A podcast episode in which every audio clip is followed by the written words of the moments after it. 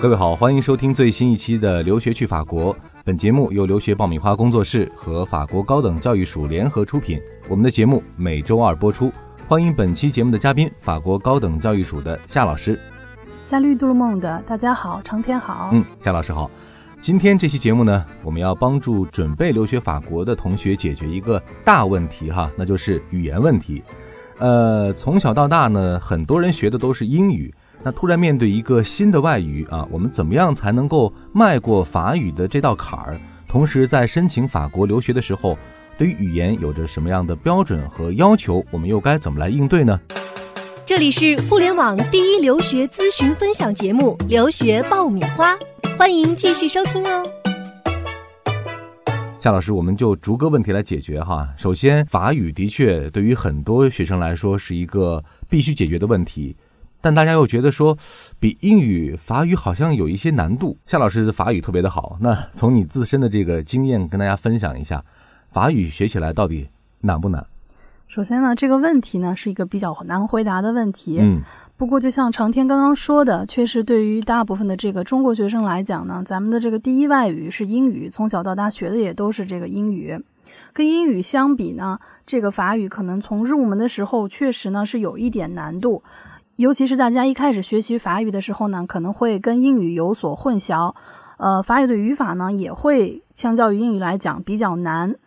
呃，但是呢，如果大家找到一定的这个方法，然后认真的去学习，其实呢，这个也不会特别特别的难。嗯，尤其要说的是，法语呢是一门运用特别广泛的这个语言，呃，大家可能不知道，在这个全球五大洲七十多个国家地区。法语的使用者呢，已经超过了两点七五亿。另外呢，很多的这个知名法企呢，也是遍布了全球。如果大家选择学习法语，也是对未来提高找工作竞争力是一个非常好的投资。嗯，多了一项技能哈。对，呃，可以说是入门比较难，但是上道之后学起来就没那么难了啊。是。那我们私下来问一下，夏老师学法语是从大学开始学的吗？呃，我的这个经历可能跟大部分这个选择去法国的这个同学的这个经历不是特别一样。我呢，其实是高考之后，然后选择这个在国内啊一个语言培训中心先来学了一年法语，学了一年法语之后，然后我再去法国读了一年这个预科，然后再进入了这个高等教育的这个阶段。嗯，所以呢，我其实算是脱产学了两年的法语。嗯，说到了这个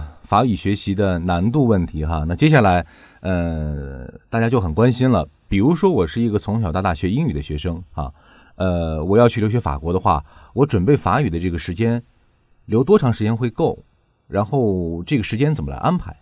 呃，其实学语言这个东西跟学其他的东西是一样的，主要呢还是要看每个人的这个敏感度，对语言的这个敏感度。语感哈。语感对这个其实是非常重要的。但是根据我们这个以往的经验来看呢，一般来讲，这个如果学生呢是进行一个脱产五百个小时左右的时间来学习法语，一般呢是可以达到这个欧标 A 二的水平。嗯，法语呢我们叫做 Niveau de survie，也就是一个生存的法语水平。当然，如果这个大家之后的这个学习计划呢是要进入这个法国的高校学习呢，这个达到 A 二是肯定是不够的。但是呢，在这个出国之前，呃，大家是必须要达到这个最低的这个 A 二的标准。之后呢，大家可以选择继续在法国进行这个一段时间的法语培训。一般呢，我们其实还是建议大家，如果有赴法留学的计划呢，尽可能提早来学习法语。一般呢是建议大家在去法国之前呢，至少达到 A 二的这个水平标准。之后呢，这个再去法国学习一年或者一年半的时间。嗯，那基本上来说，我可以这样理解哈，至少在国内应该有一年的这个学习的时间。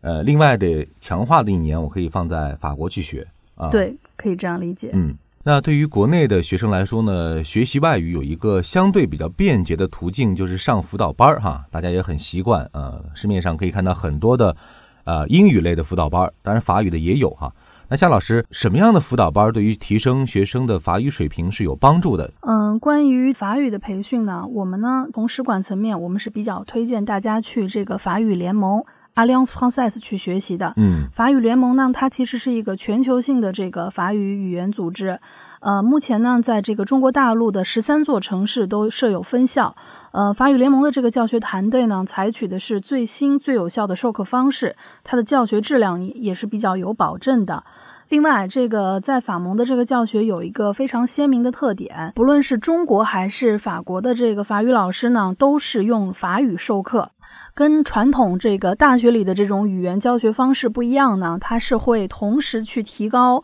学生的听说读写四个方面的能力，嗯而不是只教这个语法呀，而去忽略他的这个听和说，比较注重各个方面的能力，呃，一同去发展。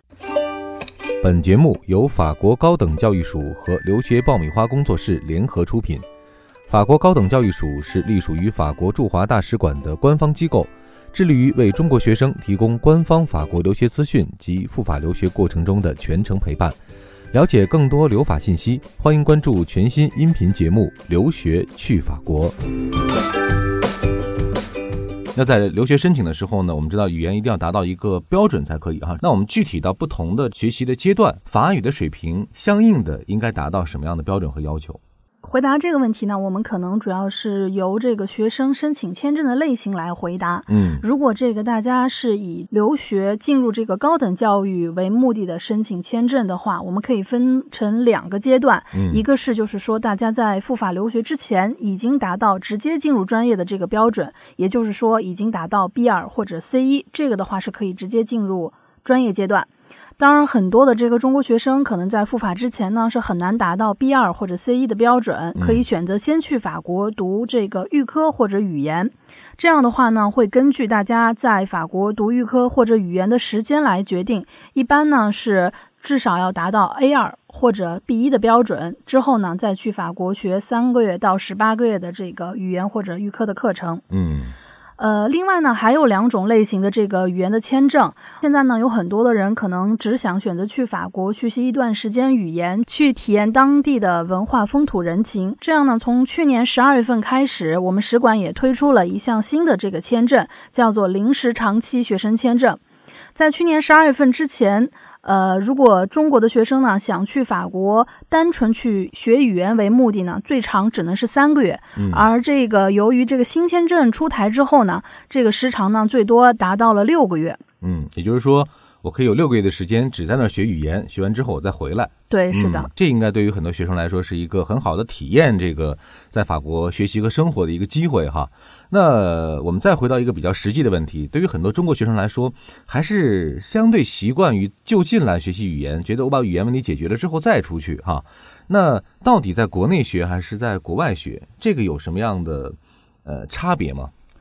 同样的，我觉得呢，可能回答这个问题也还是要看这个大家之后的这个计划。嗯如果大家是以进入高等教育学习为目的的话呢，确实还是建议大家先在中国学，达到一定的这个标准。因为从签证层面上，刚刚也提到，是至少要达到 A 二的标准，才可以去法国继续进一步的这个深造。当大家在国内已经有一定的这个法语基础之后，非常建议大家呢继续选择在法国进行深入的语言学习，因为毕竟在法国的当地会有更好的这个语言环境，也可以有助于大家来提高法语水平。嗯当然，如果大家就是像刚刚提到的，如果只是呢想去法国感受一下当地的风土人情，或者说因为这个工作上面的这个需求需要学习一点法语，也可以建议大家呢直接去法国的这个当地的语言中心进行语言培训。嗯我知道，呃，在法国有很多的这个暑期学校，或者我们叫语言学校啊，对于这个学学习法语的学生来说是一个很好的选择。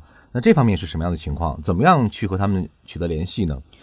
这个呢，其实我们法国高等教育署巴黎总部呢开发了一款这个应用程序，一个 APP，叫做 Immersion France，深入法国。大家可以在苹果商城和腾讯应用宝都可以下载到。这个 APP 呢，其实是一个搜索引擎，它也被翻译成这个英语、法语和西班牙语，可以让大家非常方便的来使用。大家可以通过这个 APP 呢，寻找到呃在法国的数百个语言培训中心。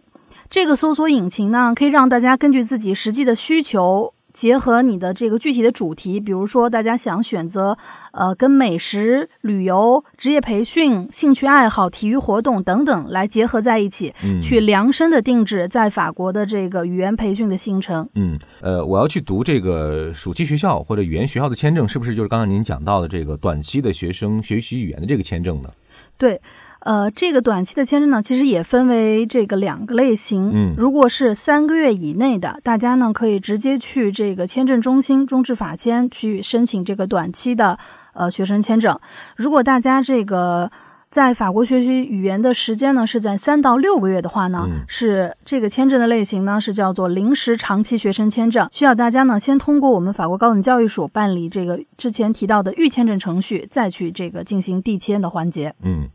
还有一个同学们很关心的问题哈，就是学习法语的这个费用问题，特别是去法国学习法语，这个费用方面会不会很高呢？在今天的录音之前呢，我其实有特地去这个我们呃深入法国这个 A P P 上去进行一个查询和搜索，搜索了一下对，嗯大概看了一下。这个其实呢，根据不同的城市，还有这个每一周这个课时课时不同。如果我们以三个月为例，一般来讲呢，这个语言的课程的费用大概是在三百到一千欧之间不等。嗯当然，如果还有一些文化主题类的活动，比如说跟时尚、烹饪、绘画等等有关的话呢，可能这个价格会稍微再高一点点。相对要提升一些哈，嗯，当然这个语言关是留学法国必须要过的。至于通过什么样的方式，呃，怎么样去安排你的学习计划，大家可能要根据自己实际的语言的基础和你的需求来制定一个时间和具体执行方面的一个规划。那这期节目最后还有一点时间，呃，我们的听众呢听了我们很多期节目了，对于夏老师讲解呢也是非常的喜欢。最后，我们请夏老师再分享一些他的这个学习法语的一些小的心得吧。首先呢，我想说的是，法语呢，可能从入门阶段来讲，它并不是一个非常适合自学的语言。嗯，从发音的角度来讲，因为和英语还是有差异非常很大的，对，差异嗯非常大，所以呢，还是需要大家跟着这个老师进行一遍又一遍的这个呃复读，嗯去来这个掌握发音。而且这个发音呢，在入门的阶段其实是非常重要的。嗯在一开始的时候，如果没有学好这个发音，没有读标准的话，对之后的这个学习会有很大的影响。嗯呃，另外的话呢，除了跟着老师上课以外，现在的学生学法语其实跟我们十年之前刚刚开始学法语的时候已经有了非常大的进步。嗯，因为随着这个互联网的时代的这个到来，有很多的这个线上的材料可以供大家选择，嗯还有手机上呢也有很多的这个 A P P，所以在平时做咨询的时候，我也经常会跟学生说，呃，大家可以下载这样的 A P P，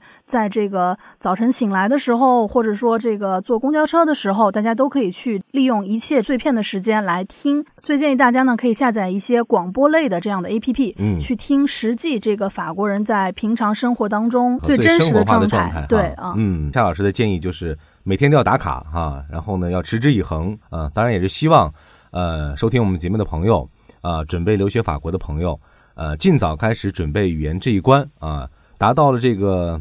起步的标准，你才能够进行下面的各种各样的程序。Bon courage à tous，大家加油！嗯，好，大家加油！今天这一期节目我们就聊到这儿。这里是留学去法国，由留学爆米花工作室和法国高等教育署联合出品。我们的节目每周二播出。如果大家有留学法国方面的问题需要咨询，也可以在我们的公众微信号“留学爆米花”当中来提出。我们在之后的节目当中会请老师为大家来进行分析和解答。好了，今天就是这样，各位，我们下一期再会。